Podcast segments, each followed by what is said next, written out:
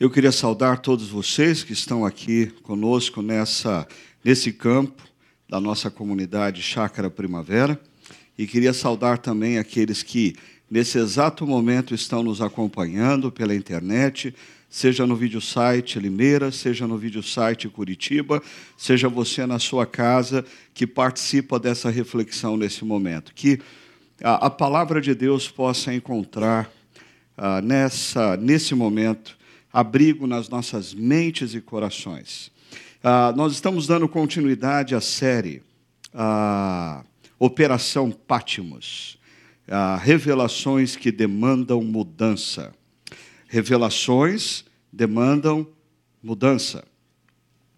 Ah, vocês sabem que nós ah, aproveitamos aí o fato de que dois meses atrás a Polícia Federal ah, numa das suas muitas operações contra de combate à corrupção no país, é, deflagrou essa operação chamada Operação ah, Pátimos e o principal, os principais alvos dessa operação eram o então senador Aécio Neves e o nosso atual ah, presidente da República, Michel Temer. Ah, e grandes revelações foram feitas, especialmente quando veio à tona as gravações daquela conversa que o presidente teve com um executivo, um grande executivo aí ah, brasileiro. E, e aí a gente espera que mudanças aconteçam. E mudanças aconteceram essa semana. Ah, os jornais ah, publicaram que o Planalto decidiu instalar misturador de voz no gabinete do presidente Temer. A Folha de São Paulo disse que, para evitar gravações, Temer instala misturador de voz no gabinete, ou seja, mudou. Né? Ou, diante do que aconteceu, houve mudança para pior. Né? Ah, no momento em que a sociedade brasileira demanda transparência, transparência de todos aqueles que ocupam uma posição pública, principalmente uma posição pública na esfera política. Nós precisamos de transparência. E aí, uh, o nosso presidente, com seus assessores, toma uma decisão pela. Por que precisa de misturador de voz? Ah, por que não gravar todas as conversas que acontecem oficialmente com o presidente da República?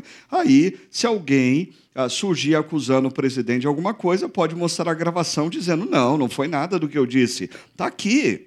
Mas por que ah, um misturador de voz? Afinal de contas, quem não deve, não temer. Né? Mas o que aconteceria e esse é o nosso pressuposto, se de repente Jesus instituísse ou deflagrasse uma espécie de operação Pátimos ah, e com uma série de investigação, com uma tropa especial angelical para investigar a vida ah, daqueles que se dizem discípulos de Jesus, investigar os bastidores das igrejas, e Jesus decidisse aceitar delações premiadas de demônios, os demônios resolveram, alguns demônios decidissem contar tudo o que eles sabem acerca da vida de alguns supostos crentes ou discípulos de Cristo. Imagine ah, quantas revelações bombásticas nós teríamos semana após semana. As igrejas iam certamente tremer. Ah, guardadas as devidas proporções, é mais ou menos o que acontece no século I, quando o apóstolo João, o último discípulo de Jesus a falecer, ele se encontra na ilha de Pátimos, ele está exilado na ilha de Pátimos, devido a uma perseguição deflagrada pelo Império Romano contra os cristãos. Aí João se encontra na ilha de Pátimos. E quando João está na ilha de Pátimos, ele está buscando a presença de Deus, ele está orando a Deus ah, e ele recebe uma revelação vinda de Jesus. Essa revelação traz ah, notícias bombásticas acerca dos bastidores das sete igrejas da Ásia Menor, igrejas que João conhecia muito bem, porque possivelmente ele exercia uma função como que de um bispo naquela região. Mas a revelação de Jesus traz também notícias bombásticas acerca dos bastidores do Império Romano. Quais eram as reais motivações do Império Romano, a quem estava de fato norteando o Império Romano e, acima de tudo, a, a revelação de Jesus traz uma notícia bombástica para o próprio João. Deixa eu explicar isso. Naquela ilha de Patmos, exilado, perseguido, João olhava para a história. João talvez assistia os telejornais, lia os jornais diariamente, e todas as notícias que ele tinha ah, o desanimavam plenamente. Ah, irmãos e irmãs em Cristo estavam sendo presos, estavam sendo torturados, alguns estavam sendo mortos, ah, e o inimigo principal da igreja era nada menos, nada mais do que o grande e poderoso Império Romano. Que chance a igreja podia ter? Então, quando João olha para a história, ele é assaltado pelo desânimo, pela desesperança. Mas quando Jesus se revela, Jesus convida João ah, para enxergar o que estava acontecendo na eternidade.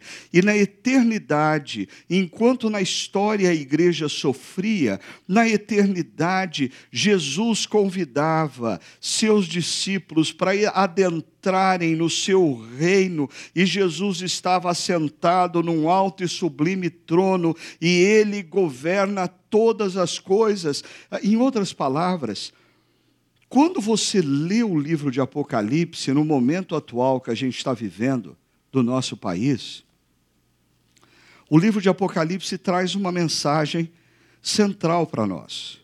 A parte todas as interpretações esotéricas de alguns cantos do meio evangélico, ah, o livro de Apocalipse nos traz uma mensagem central.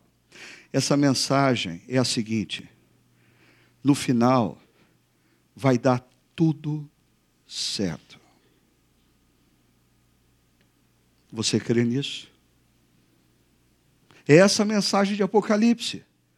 No final, vai dar tudo, tudo. Você acredita que no final a justiça plena será instalada na terra? Você acredita que no final a paz plena será vivida por todos? No final, todos nós viveremos num reino de justiça, paz e alegria plenas, instalado pelo nosso Senhor Jesus, aquele que reina acima de tudo e de todos.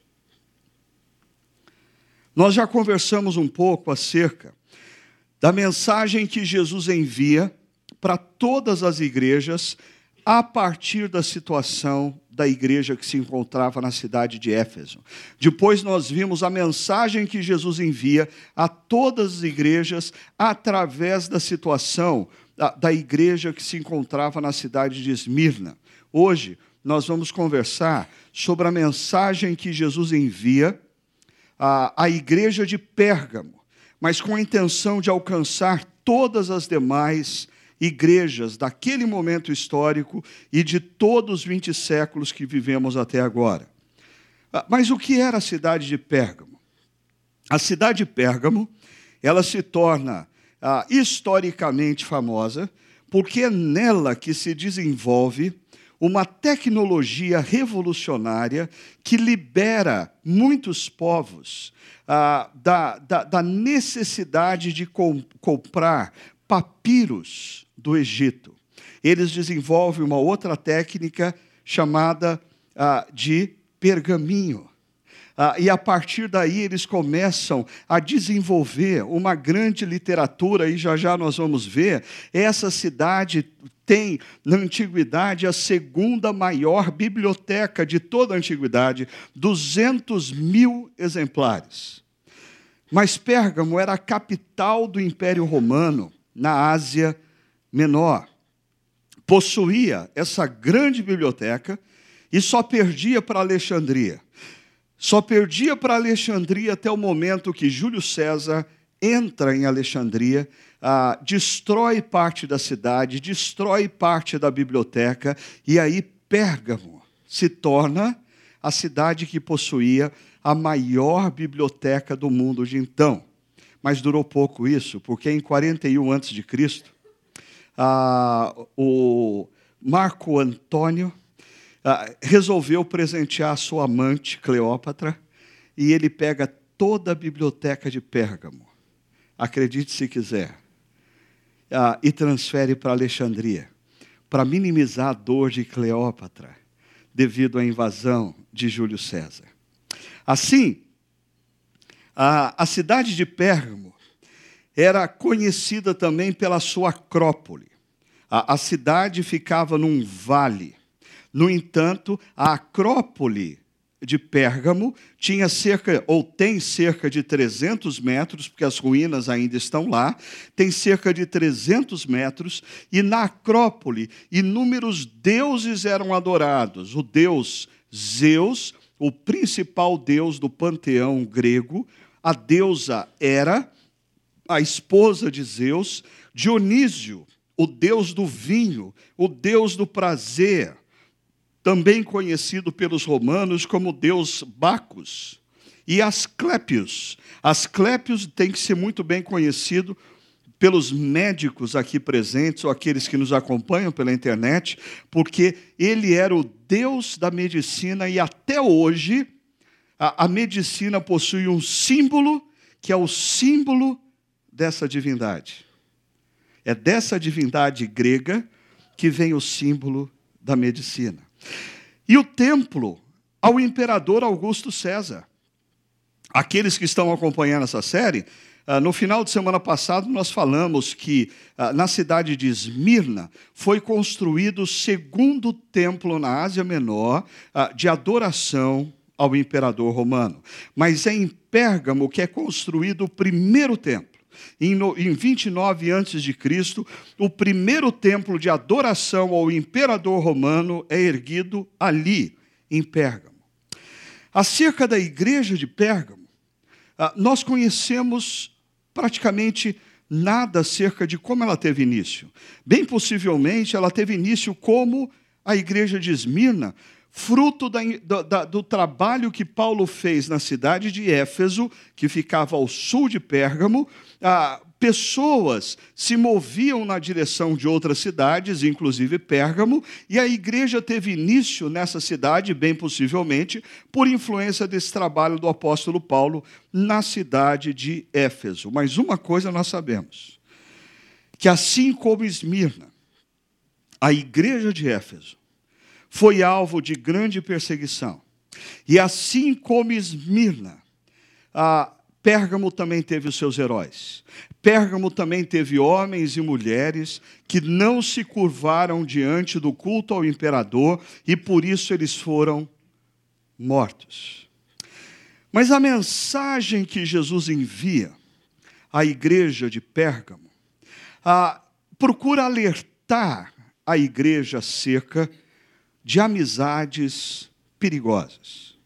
Ah, o perigo de nós estabelecermos amizades com pessoas que começam a distorcer a verdade, começam a enxergar um balão vermelho e dizer que ele é verde, ah, ou discutir com você querendo te convencer de que ele é azul, ou que ele pode ser da cor que você assim definir, depende da posição ou da perspectiva que você enxerga.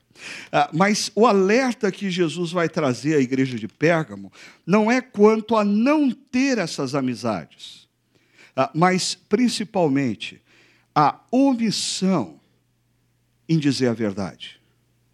Quando você coloca o desejo de ser amado e querido por aquele amigo acima da própria verdade, então você se cala, você se silencia e você deixa ele continuar no erro. Por quê?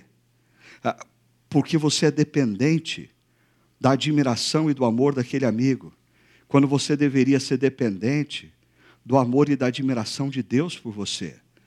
E Deus é a verdade. Olha o que Jesus diz à igreja de Pérgamo. Ao anjo da igreja de Pérgamo escreva: estes são, estas são as palavras daquele que tem a espada afiada de dois gumes. Sei onde você vive, onde está o trono de Satanás. Contudo, você permanece fiel ao meu nome e não renunciou à sua fé em mim, nem mesmo quando Antipas, minha fiel testemunha, foi morto nessa cidade onde Satanás habita. No entanto, tenho contra você, Pérgamo, algumas coisas. Primeiro, você tem aí pessoas que se apegam aos ensinos de Balaão, que ensinou Balaque a armar ciladas contra os israelitas, induzindo-os a comer alimentos sacrificados a ídolos e a praticar imoralidade sexual. Mas uma segunda coisa, de igual modo, você também tem os que se apegam aos ensinos dos Nicolaitas. A gente já falou sobre esse grupo quando viu a mensagem à igreja que se encontrava em Éfeso.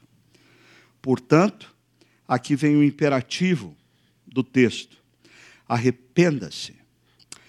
Arrependa-se, senão virei em breve até você e lutarei contra eles com a espada da minha boca. Aquele que tem ouvidos, ouça o que o Espírito diz às igrejas. Ao vencedor darei do maná escondido, também lhe darei uma pedra branca com um novo nome nela inscrito, conhecido apenas por aquele que o recebe.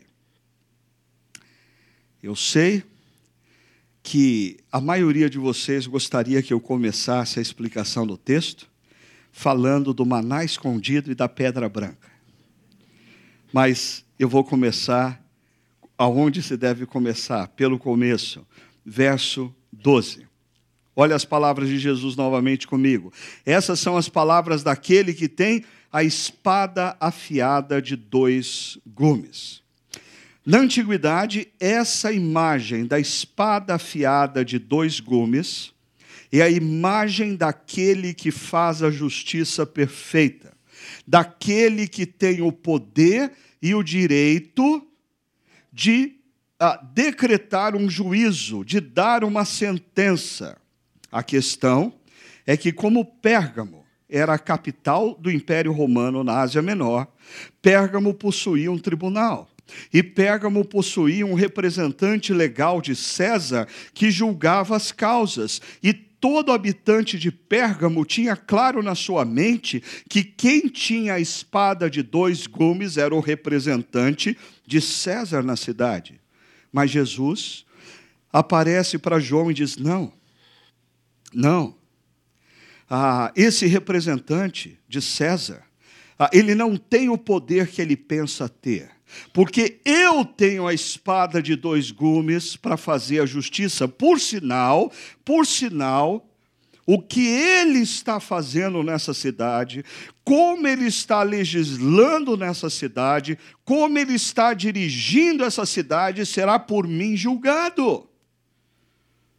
Os nossos deputados, os nossos senadores, o nosso presidente da República, ah, eles, po eles podem achar que tudo é uma questão de acordos. Ah, e eles podem fugir ah, meio na obscuridade de qualquer condenação pela justiça brasileira. Mas Jesus sempre nos lembra que existe alguém que está acima de todo juiz, que está acima da justiça de qualquer país. Ah, aquele que vê as coisas que ninguém vê, aquele que conhece absolutamente tudo, aquele que sabe exatamente qual é a verdade, e ele é o justo juiz, ele tem a espada na sua mão e ele tem o poder para fazer a justiça. Então perceba que essa mensagem começa num clima de tribunal Jesus está convidando os cristãos da cidade de Pérgamo a uma espécie de tribunal. E ele alerta: ele, Jesus, é o justo juiz que tem a espada afiada de dois gumes. E assim como Jesus falou para a igreja de Éfeso, é, eu, eu conheço o seu coração. Ah, você é, é, é altamente fiel externamente, mas no, eu, eu conheço o seu coração, eu sei que você não me ama como você me amava antes. Ah, da mesma maneira como Jesus disse à igreja de Esmirna, eu conheço a sua dor, eu conheço o seu sofrimento, eu conheço o seu empobrecimento. Eu conheço. Agora Jesus vem aos cristãos de Pérgamo e diz: Eu conheço aonde vocês moram. Eu conheço a cidade onde vocês estão. Eu conheço a cultura que reina nessa cidade. E Jesus faz uma afirmação séria. Ele diz: Eu conheço onde você vive. Por sinal, é onde está o trono de Satanás.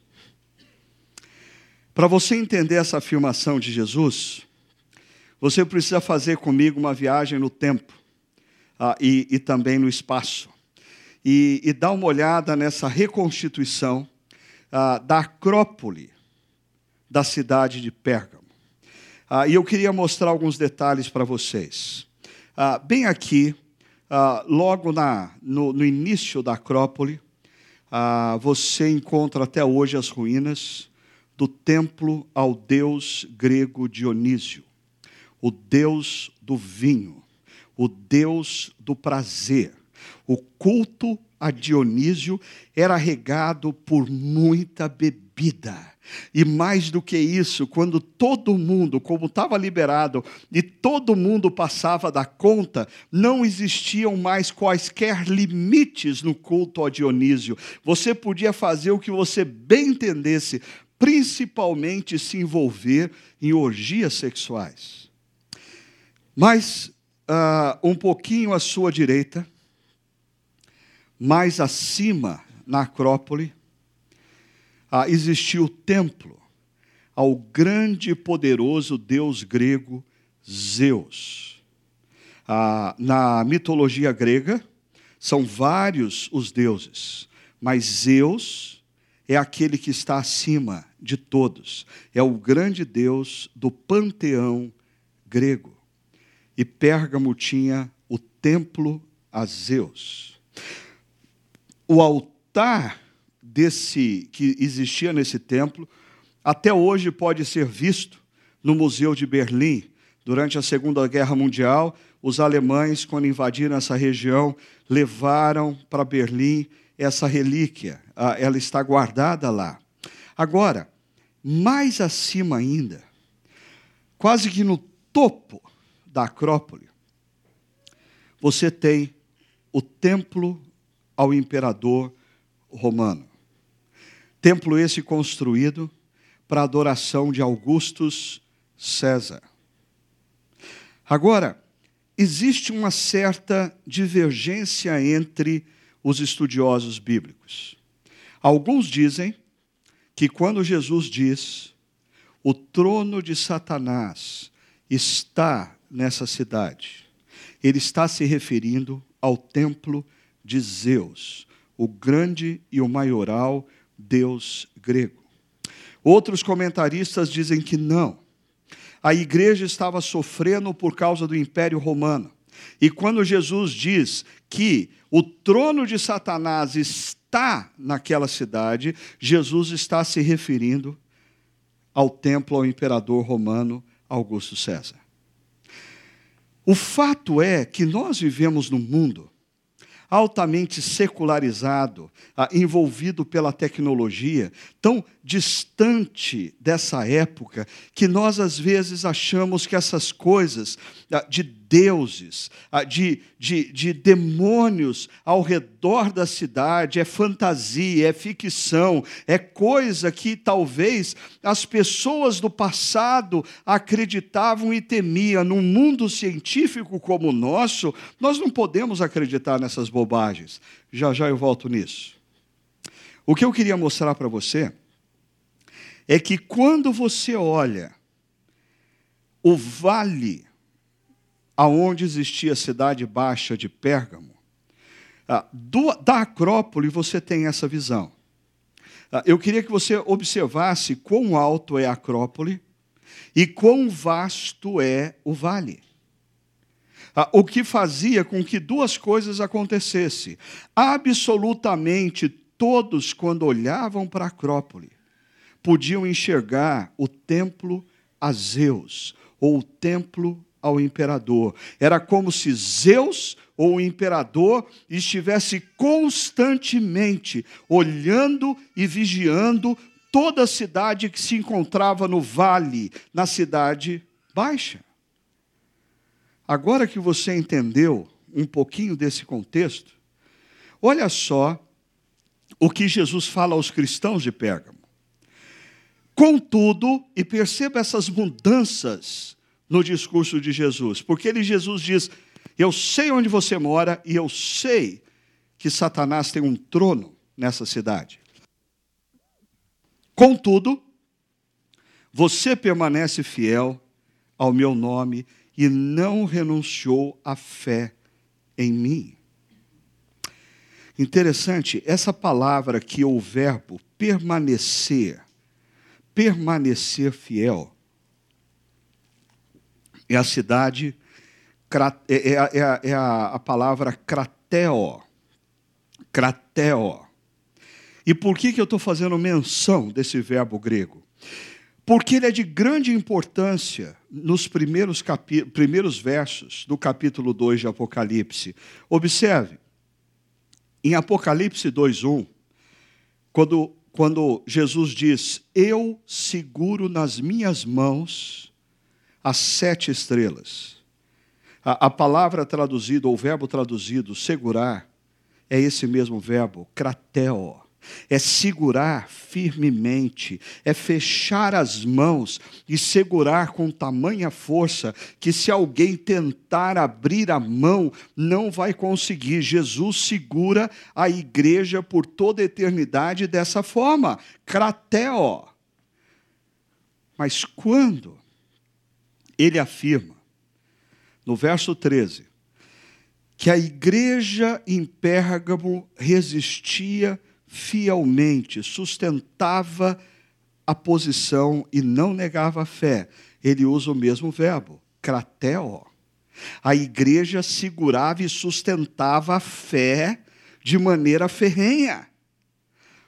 Mas aí vem o verso seguinte, que nós já lemos e depois nós vamos nos aprofundar, aonde por duas vezes o verbo crateo aparece, mas num contexto significativo, é, é, é, é, negativo. Quando Jesus diz que existiam pessoas em Pérgamo que haviam se apegado à doutrina de, de Balaão, e outros que haviam se apegado à doutrina dos nicolaítas. Jesus segura a igreja na eternidade, firmemente, cratel. A igreja em Pérgamo resiste fortemente à cultura, cratel. Mas existem pessoas na cidade que se apegam, cratel, ao ensino de Balaão, ou se apegam, cratel, ao ensino dos nicolaítas. Mas o texto continua dizendo: nem mesmo quando Antipas, minha fiel testemunha, foi morto nessa cidade, cidade onde Satanás habita. A, a citação aqui de Antipas, um mártir da igreja cristã em Pérgamo. Nós não sabemos como Antipas morreu. Nós não sabemos em que contexto Antipas morreu, mas nós sabemos que ele morreu porque ele cratel, ele sustentou a fé cristã quando ele foi oprimido, rejeitado, talvez ah, foi ah, ah, veio a sofrer e morrer, porque ele sustentou fielmente. Mas perceba como Jesus termina o verso 13, onde Satanás habita. Olha que interessante. A primeira linha do verso 13 diz: Eu sei aonde você vive, é trono de Satanás. A última linha, Jesus enfatiza: é a cidade em que Satanás habita. Mas o centro do verso 13, preste atenção nisso, fala que, mesmo quando numa cidade a cultura é regida e orientada pelo mal. Quando há violência, quando há injustiça, quando há desigualdade, quando há perseguição, mesmo numa cidade aonde Satanás reina, é possível um cristão sustentar a fé. E prova disso é que Antipas sustentou. Às vezes, ah, é muito comum a gente ouvir de pessoas assim: ah, Ricardo, mas hoje em dia é muito difícil ser cristão. Ah, hoje em dia é muito difícil ah, você sustentar os princípios cristãos nos negócios. É muito difícil você sustentar os princípios cristãos ah, quando o assunto é sexualidade. Hoje em dia é muito difícil. Ah, é, essa é uma grande mentira que colocaram na nossa mente. Ah, foi sempre difícil. Sempre foi difícil. E talvez na, na, antiguidade, quando os cristãos tinham que viver em cidades como essa, certamente era muito mais difícil do que nós, como nós vimos acerca de Esmirna, que as atividades profissionais estavam vinculadas a deuses gregos, e se você não se prostrasse em culto àquele Deus, você não tinha licença para comprar ou vender. E é o seu destino seria o empobrecimento gradativo, porque você não teria mercado de trabalho. Aqui, nós vemos uma cidade onde Jesus diz: a cultura dessa cidade, ela é expressão dos valores não do meu reino, é expressão dos valores do reino de Lúcifer. Certamente ali existia muita violência, muita desigualdade, muita opressão, muita imoralidade. E o texto continua. Jesus mudando o tom mais uma vez, dizendo: Vocês têm sido fiéis, no entanto, eu tenho contra vocês algumas coisas. E o que que Jesus tem contra essa igreja? Primeiro, ele diz: você, igreja, tem aí, então quer dizer que essas pessoas circulavam pela igreja, tinham relação com as pessoas da igreja, tem aí pessoas que se apegam, crateo, se apegam aos ensinos de Balaão. Quem é esse tal de Balaão? Ah, Jesus é, dá uma dica. Jesus diz o seguinte acerca de Balaão: que ensinou Balaque a armar ciladas contra os israelitas, induzindo-os a comer alimentos sacrificados a ídolos e a praticar imoralidade sexual. Perceba antes, deixa eu abrir um parênteses, porque vai ser importante você observar uma coisa.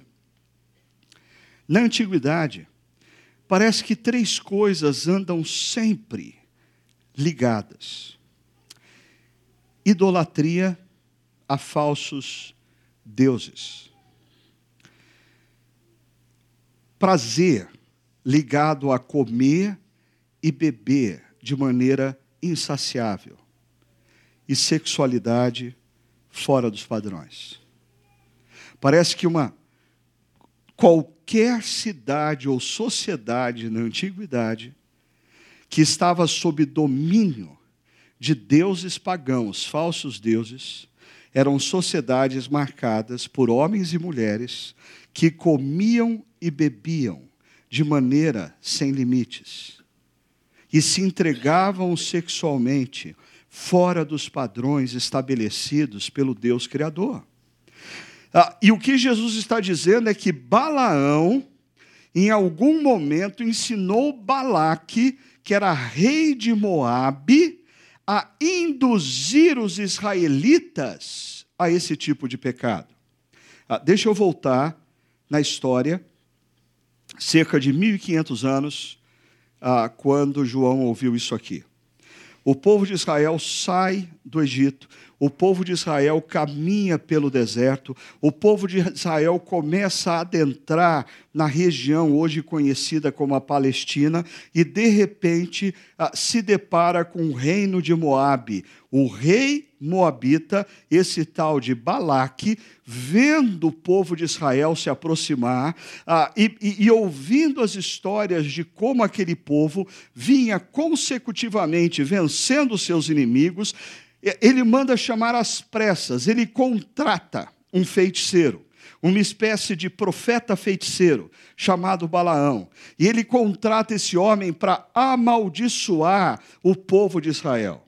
O problema é que quando Balaão fica sabendo que ele havia sido contratado para amaldiçoar o povo de Israel, Balaão vai falar para Balaque: ah, desculpa aí, é melhor a gente rasgar o contrato, porque amaldiçoar esse povo não dá.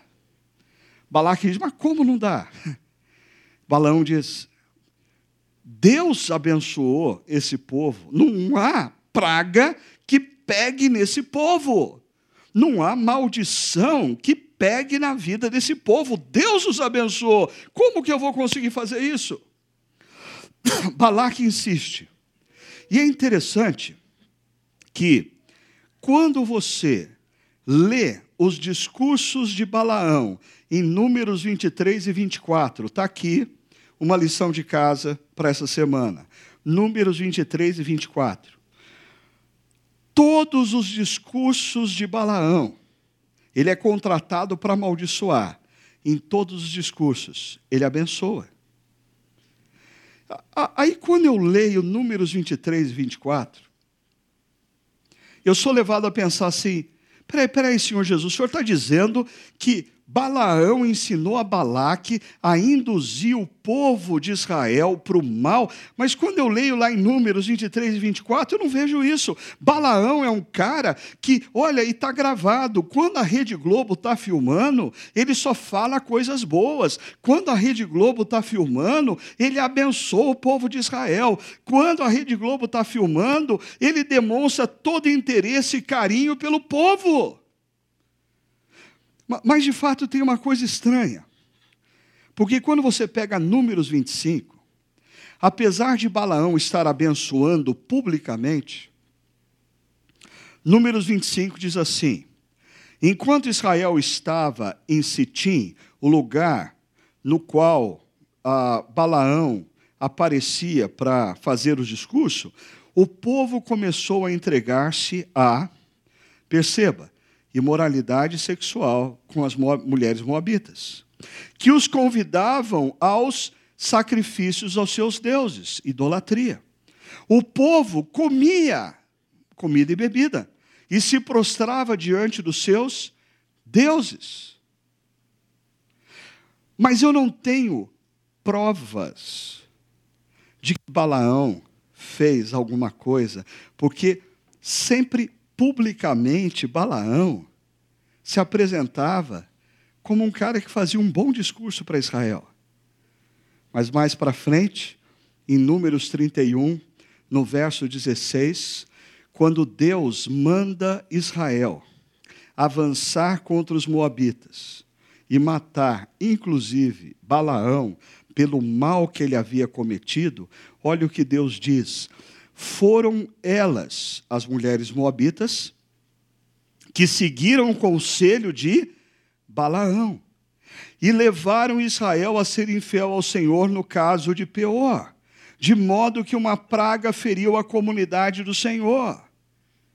Deus está dizendo que nos bastidores nos gabinetes com distorsores de vozes, Balaão dava conselhos diferentes daqueles que ele falava em público.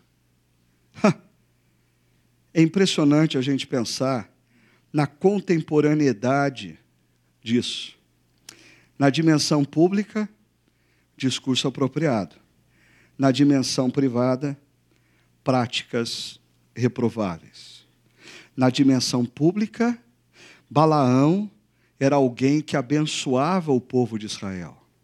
Na dimensão privada, Balaão dava conselhos contrários aos valores, princípios do Deus Criador.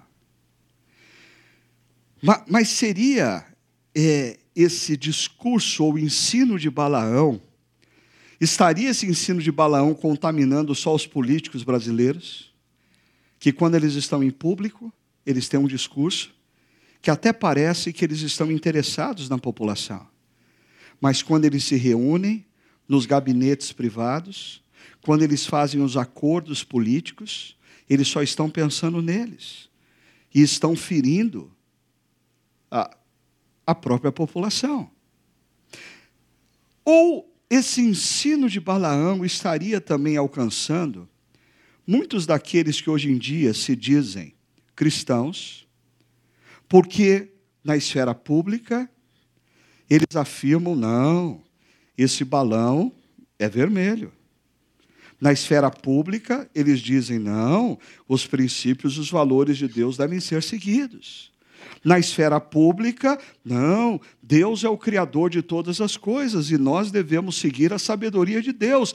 Mas na esfera privada, de segunda a sábado, eles vivem os valores da cultura. Eles se curvam diante dos deuses da cultura. Eles se entregam aos prazeres em adoração a Dionísio. Eles se entregam à riqueza na adoração a Zeus. Eles se entregam para fazer prosperidade financeira em adoração a Mammon. Mas quando chega o domingo, eles pegam um balão vermelho novamente e eles dizem: O que, que é isso? Esse balão é vermelho, a verdade de Deus é imutável, e a gente volta para segunda sábado e cada um faz o que bem entende na sua vida privada. Isso é o ensino de Balaão.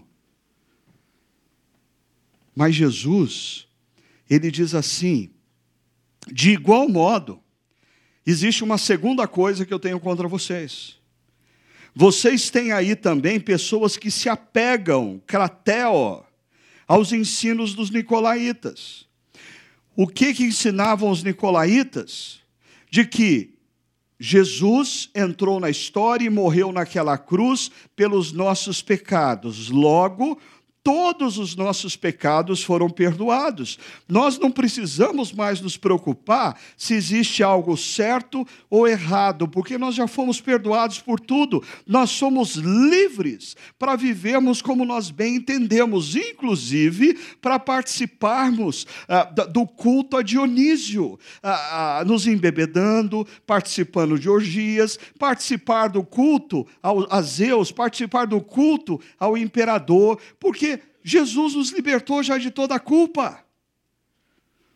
É, é importante te lembrar que, não segundo a Bíblia, nós não temos essa informação bíblica, mas segundo a tradição cristã dos pais da igreja, os nicolaítas, eles vinham de um sujeito chamado Nicolau que foi um dos sete homens escolhidos pela igreja de Jerusalém para ser diácono.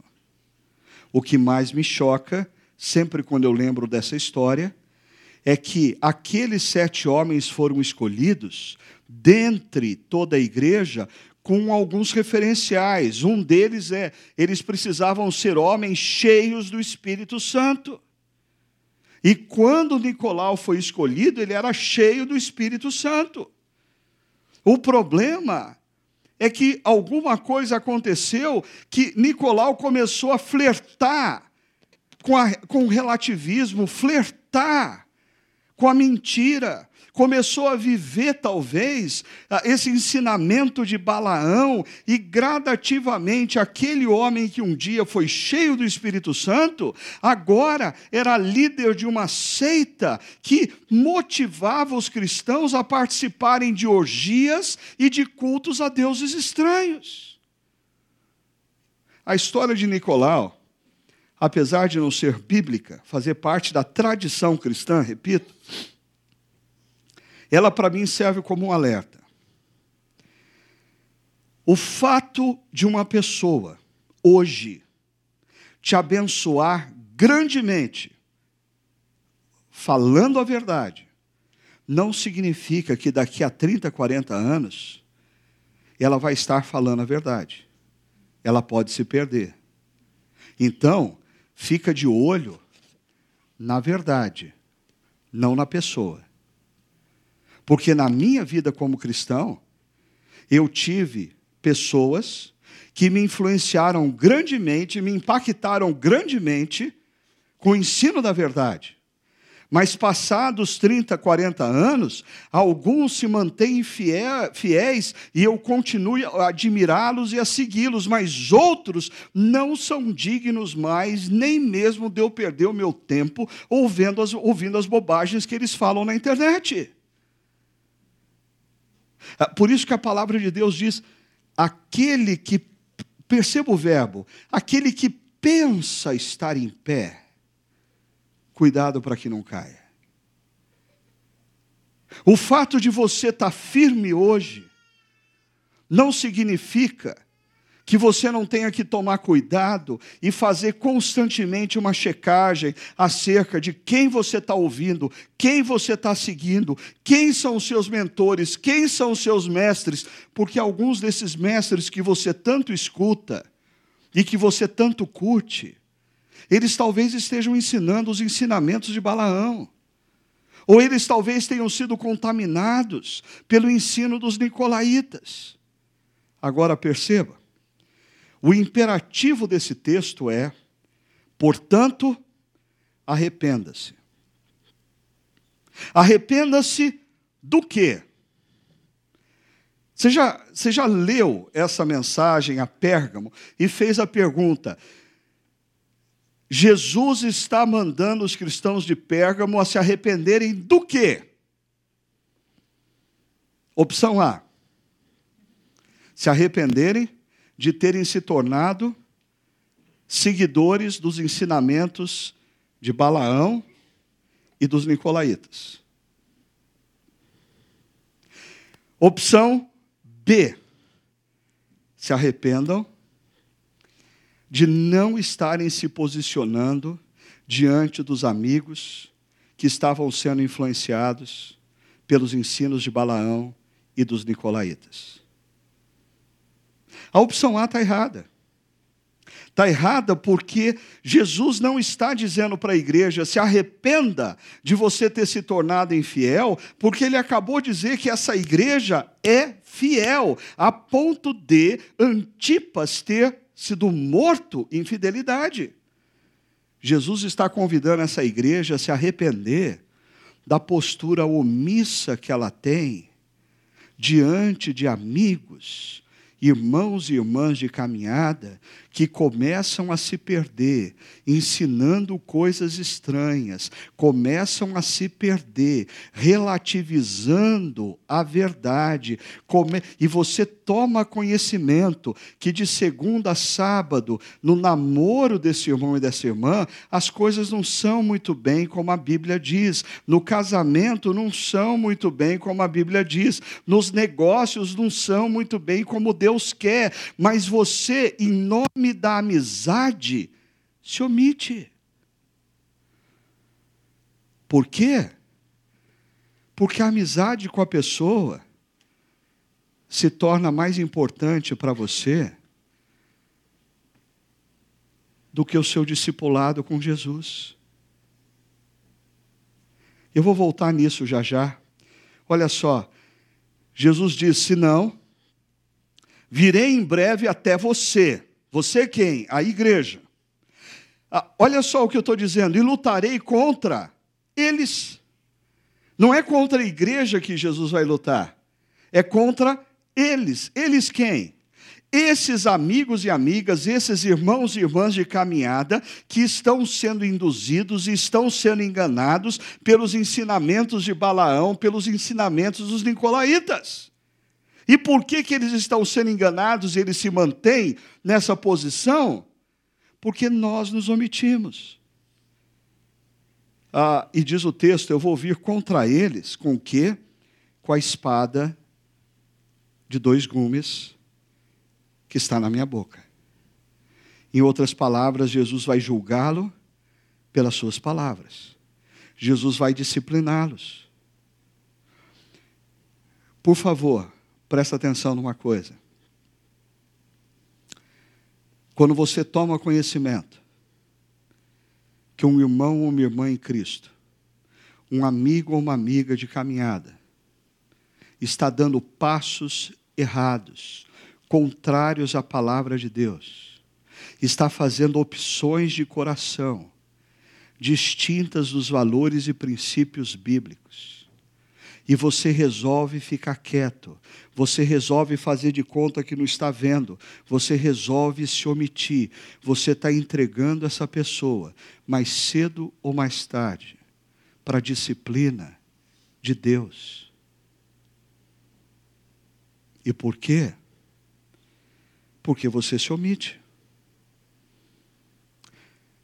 Perceba esse texto de 1 Tessalonicenses, capítulo 5, verso 14, quando Paulo, ele está falando, olha só, Paulo não está falando para pastores, Paulo não está falando para líderes, Paulo está falando para crentes em Jesus. Se você é discípulo de Jesus, Paulo está falando para você. Ele diz: exortamos vocês, aqueles que são cristãos, aqueles que estão numa comunidade cristã, a que, primeiro, advirtam os ociosos, confrontem os ociosos, advirtam, confrontem. A palavra que ocioso, ela pode nos dar uma compreensão errada no português, porque um sujeito ocioso pode ser um sujeito passivo, que ele simplesmente não quer fazer nada. Mas a palavra que ocioso, ela poderia muito bem ser traduzida por insubordinado, por resistente. Ele não, é um, ele não é um ocioso passivo, ele é aquele ocioso que está jogando toda a força do corpo dele na direção contrária de onde você está tentando conduzir a comunidade cristã. Ah, ele está sabotando. E Paulo diz: vocês, irmãos e irmãs, estejam atentos àqueles que estão com suas vidas sabotando o Evangelho, sabotando os princípios e valores de Deus, e você tem a responsabilidade de confrontá-los. Não, não está falando para o pastor, não está falando para o presbítero, não está falando para o líder, está falando para mim e para você, enquanto discípulo de Cristo. É verdade que o texto também diz assim: confortem os desanimados, auxiliem os fracos, sejam pacientes com todos. Se a gente pegasse essas três últimas frases, ah, eu diria que os brasileiros são expert nessas três últimas frases. Nós brasileiros somos craques nesse negócio de encorajar gente desanimada. O que, que, é isso, cara? Vamos lá, ânimo aí. É, é, o, o, sujeito escuta a maior desgraça em rede nacional no telejornal. O brasileiro já está jogando piadinha pelo WhatsApp em cima da desgraça. O brasileiro é expert em animar pessoas, auxiliar outros. Eu estava voltando na sexta-feira uh, do Nordeste e eu estava no avião, e um dos últimos a entrar no avião foi um americano. E o americano entrou perdidinho, ele não falava nada de português. E não tinha lugar para ele colocar a bagagem dele. Então uma aeromoça passou, pegou a bagagem dele e levou para algum canto, ah, lá para trás do avião. E aí, quando depois de três horas, o piloto disse que nós estávamos prestes a pousar em Campinas, ah, o americano levantou e ele queria a bagagem dele. Afinal de contas, ele está no Brasil, onde colocaram minha bagagem. Eu quero, minha, eu quero ver a minha bagagem. Né? E a aeromoça não sabia onde estava a bagagem dele. Aí, a, a mulher que estava sentada do lado dele, ela se levantou e ela foi compartimento por compartimento, acreditem, abrindo um por um até o fundo do avião, quando achou a bagagem do americano e mostrou para ele: Meu senhor está aqui. Quando eu vi aquilo, pensei: só brasileiro para fazer esse tipo de coisa. Quando que nos Estados Unidos um americano ia fazer isso por mim? Ele ia falar: se vira, se vira. Americano, o brasileiro gosta de ajudar. Brasileiro é paciente com tudo. Brasileiro, brasileiro é paciente com tudo que a gente está vendo há dois anos de escândalos nos nossos governos. A gente é paciente. Mas a nossa dificuldade, e eu até diria, o nosso pecado cultural está nessa área. A nossa dificuldade de confrontarmos. A dificuldade de pais terem conversas cruciais com seus filhos. De maridos terem conversas cruciais com as suas esposas, de mulheres terem conversas cruciais com seus maridos, de amigos terem conversas cruciais com amigos. Alguns anos atrás, um sujeito chegou para mim, e eu conheci esse sujeito há uns 3, 4 anos, e ele disse assim: Eu estou preocupado com fulano de tal, que ele conhecia há mais de 20 anos. Eu falei, moço, por que você está preocupado com fulano de tal? Ele disse: Porque ah, eu estou muito desconfiado que o filho dele está usando drogas. Eu falei: Por que, que você não fala isso para ele? Ele falou: Eu, hein? O que, que é isso? Imagina a confusão que vai dar. Ah, eu, eu não quero acabar com essa amizade. Você já parou para perceber que na nossa cultura, amizades duradouras têm um preço? você não ter conversas cruciais. Na nossa cultura, existem exceções.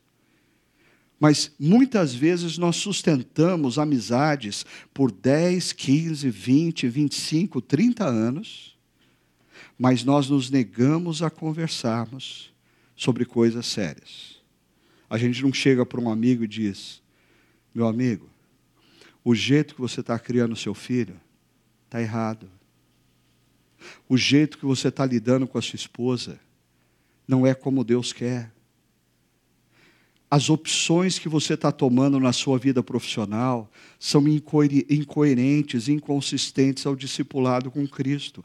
Meu amigo, o jeito que você olhou para aquela mulher não está certo.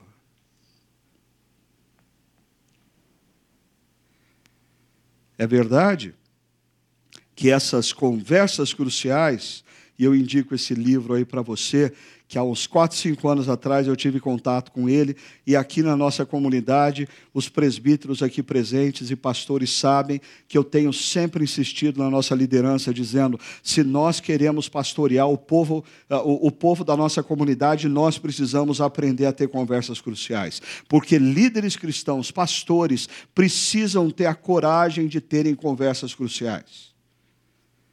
Agora, é verdade que o apóstolo Paulo, escrevendo para o seu discípulo na fé Timóteo, também diz: ao servo do Senhor não convém brigar então, ter conversas cruciais não significa você sair por aí batendo boca com quem você não conhece, batendo boca com quem você não tem amor, amizade suficiente. Não é isso que o apóstolo Paulo está recomendando. Ele diz, mas sim, ser amável para com todos, apto para ensinar e paciente.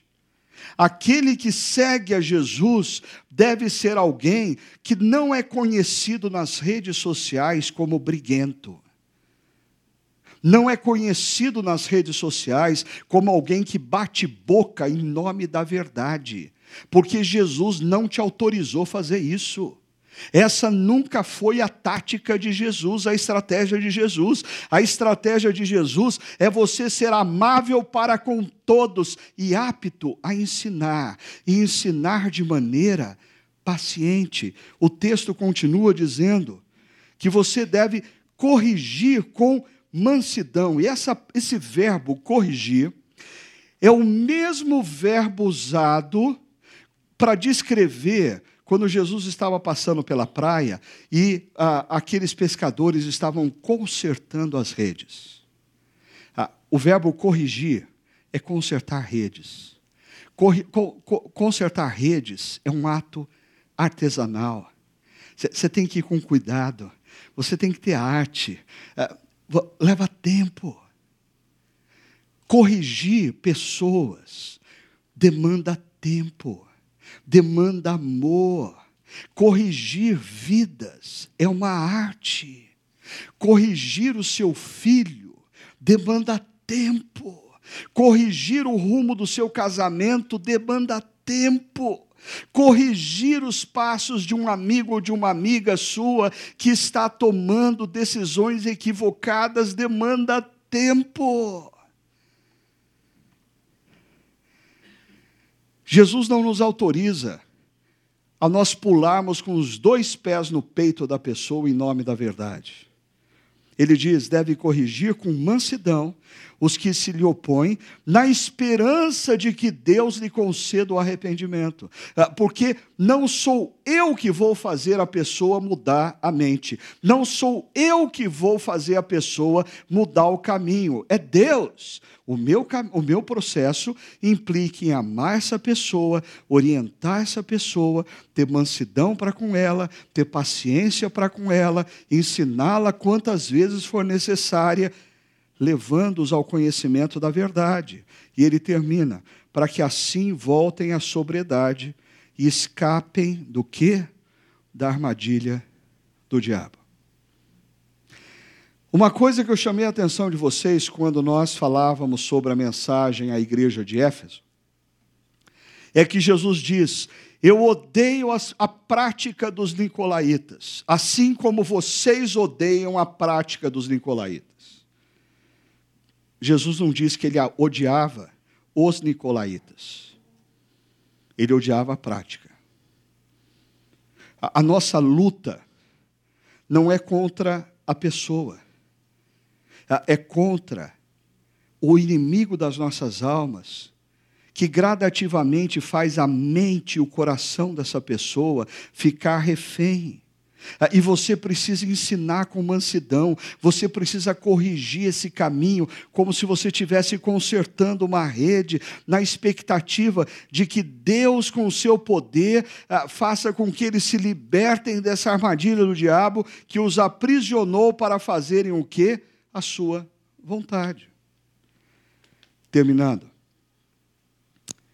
A última, o último verso dessa mensagem diz: Aquele que tem ouvidos, ouça o que o Espírito diz à igreja de Pérgamo, a todas as igrejas da Ásia Menor e todas as igrejas que virão a ser ao longo de 20 séculos, inclusive uma igreja que vai se reunir em 2017 na cidade de Campinas quem tem ouvido para ouvir, ouça. O que ele diz? Ao vencedor darei o maná escondido. E aí entra em cena os especuladores, os esotéricos evangélicos que querem fazer uh, de, uma, de, uma, de uma frase na Bíblia a, a, a maior especulação teológica, espiritual, filosófica, esotérica da face da terra. Alguns dizem assim: é porque quando ah, Jerusalém foi invadida pelos babilônios, a arca tinha sido retirada por Jeremias, que escondeu num lugar secreto. E dentro da arca, além das tábuas da lei, da vara de, de Moisés, existia o maná que Deus deu no deserto. E ninguém nunca encontrou essa arca e, consequentemente, o maná. Aí entra o Indiana Jones.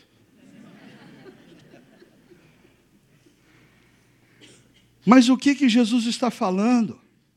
O maná foi derramado no deserto durante os 40 anos da peregrinação do povo de Israel. O maná era uma forma de Deus sustentar o seu povo, era o vínculo de dependência do povo para com Deus. Ah, e no judaísmo tardio, entre alguns rabis, surgiu um ensino que o Messias, quando ele viesse, ele faria derramar novamente dos céus o maná e ele alimentaria novamente o povo com o maná.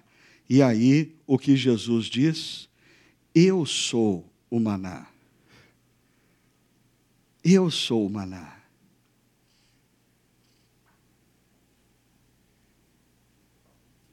Jesus está dizendo que aquele que se mantém fiel, ele vai sustentá-lo com essa relação gostosa de dependência. Ele vai te sustentar diariamente, porque ele é o maná. Mas aí vem a pedrinha branca. Também lhe darei uma pedra branca. Como já deu uma hora de reflexão, eu vou parar por aqui.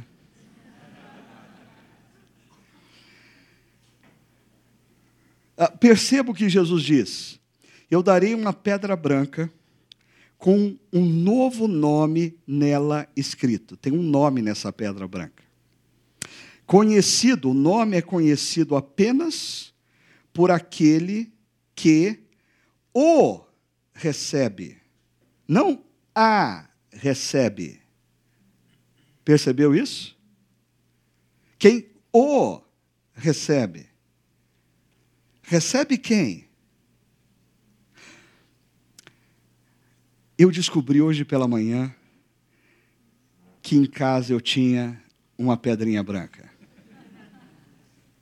Que é um souvenir, mas que retrata algo que acontecia nessa época. Ah, é uma época em que a gente não tem essa facilidade de ter papel e imprimir papel, nem muito menos de você ter a passagem aérea no seu smartphone ou qualquer coisa parecida.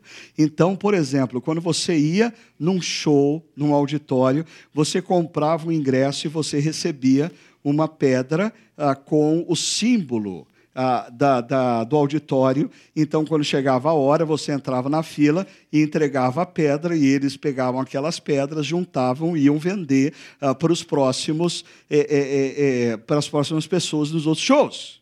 Assim acontecia também nas Olimpíadas. Quando você queria assistir às Olimpíadas, você comprava e eles te davam o ingresso, uma pedrinha. Mas existia um outro uso da pedra. Quando uma pessoa era levada a juízo. E aqui tem tudo a ver com o contexto dessa mensagem. Quando uma pessoa era levada ao juízo e ela era absolvida, ou ah, ela recebia sentença e cumpria a pena, ela tinha que ter um documento, porque quando ela andava por aí, alguém numa outra cidade poderia acusar, falar, não, porque você cometeu um crime em tal cidade. Ah, e, e como que ele vai provar que, que ele foi absolvido do juiz ou que ele cumpriu a pena. O documento. Ele tinha uma pedra com o nome dele escrito e o nome do juiz que o absolveu. E esse era o documento dele de que não recaía sobre ele qualquer condenação. Quando Deus, em Jesus, entra na história e morre naquela cruz, ele está pagando a dívida que era minha e que era sua. Quando nós o recebemos como nosso Salvador e Senhor, nós recebemos uma pedra branca, na qual existe o nome daquele que pagou pelos nossos pecados na cruz. O nome dele é Jesus. Termino apresentando para vocês duas perguntas. Primeiro, a que você tem se apegado? A que você tem segurado firmemente? Os valores e princípios da nossa cultura que insistem em querer nos convencer que o balão é verde, é azul ou é a cor que você bem entender, de segunda a sábado, com tanto de domingo, você se lembre de declarar que ele é vermelho para ninguém te acusar? Ou você tem se apegado aos valores de Deus, aos princípios e valores de Deus? Lembre-se, mesmo numa cidade onde Satanás tem o seu trono, cristãos viveram fielmente. Mas como que fica ou como ficam as nossas amizades, como ficam os nossos amigos, irmãos e irmãs em Cristo, que estão sendo gradativamente enganados, que estão tomando passos que são equivocados, que estão relativizando a verdade, que estão começando a acreditar que o balão é amarelo, azul, rosa, branco, seja lá o que for. A pergunta é: qual é a nossa postura diante deles? A palavra de Jesus nessa noite diz: arrependa-se. Arrependa-se da omissão. Arrependa-se de você ficar quieto. Arrependa-se de você não se posicionar. Assuma uma postura. Diga ao seu amigo, a sua amiga, seu irmão, sua irmã, tenha conversas cruciais com quem está precisando ter mas conversas cruciais nos desafiam a não ficarmos em silêncio. Não fique em silêncio, mas não falte com a verdade. Da mesma forma, não falte com o amor. Jesus vem à igreja diz: arrependa-se. Arrependa-se da omissão Tome posição. Tenha conversas cruciais. Vamos orar? Senhor, nós nos colocamos diante do mesmo Jesus que esteve diante do apóstolo João na ilha de Pátimos e reconhecemos nele aquele que morreu naquela cruz para que nós para que fôssemos perdoados. Perdoados não apenas pelos nossos atos equivocados, mas perdoados também das nossas omissões. Perdoados das vezes em que deveríamos ter nos posicionado e não nos posicionamos. Mas que a tua graça, Senhor, nos cubra nessa noite, nos envolva, que o sangue de Jesus nos lave, nos perdoe e que o teu Santo Espírito renove em nós a ousadia, a ousadia para nos posicionarmos quando precisamos nos posicionar a ousadia de amarmos mais a tua palavra do que qualquer outra coisa. Mas ao mesmo tempo, Senhor, nos dá essa ousadia, mas também o amor, para que possamos estabelecer conversas cruciais, nas quais a verdade seja dita, mas sem em momento algum faltarmos com amor. Assim como o Senhor Jesus sempre o fez com homens e mulheres. Nós oramos no nome dEle, no nome do nosso amado Jesus. Amém.